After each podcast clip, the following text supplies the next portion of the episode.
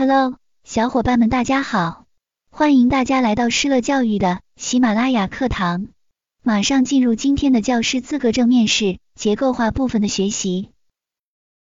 考生请听题：你在课上画一个老虎，同学们在下面笑，说你画的像猫，你怎么办？考生开始回答：当我在课堂上画一个老虎，却被同学笑说像猫时。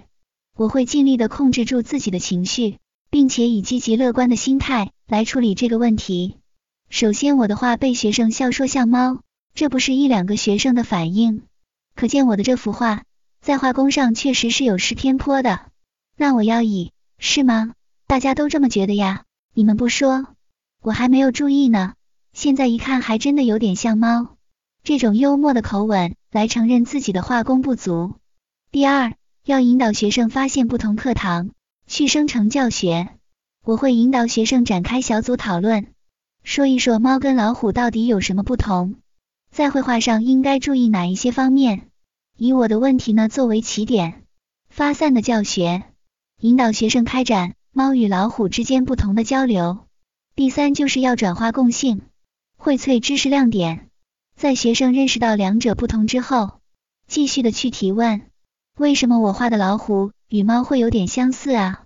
那么从而引出老虎与猫同属于猫科动物，必然是有其共性的。那既能够巧妙的去规避掉我的画工不足，又能够拓展学生的知识。最后，虽然我通过自身巧妙的方式化解了这堂课上面的尴尬，但是我也要意识到自身在绘画上的不足，因此我也要在自身休息的时间去学习绘画，尤其是简笔画。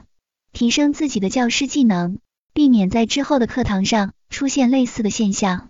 考生回答完毕，咱们今天的学习就到这里结束了。大家可以添加微信施乐零零五，去免费领取结构化面试的文稿资料。最后祝大家都能够顺利的通过面试，成为一名好老师。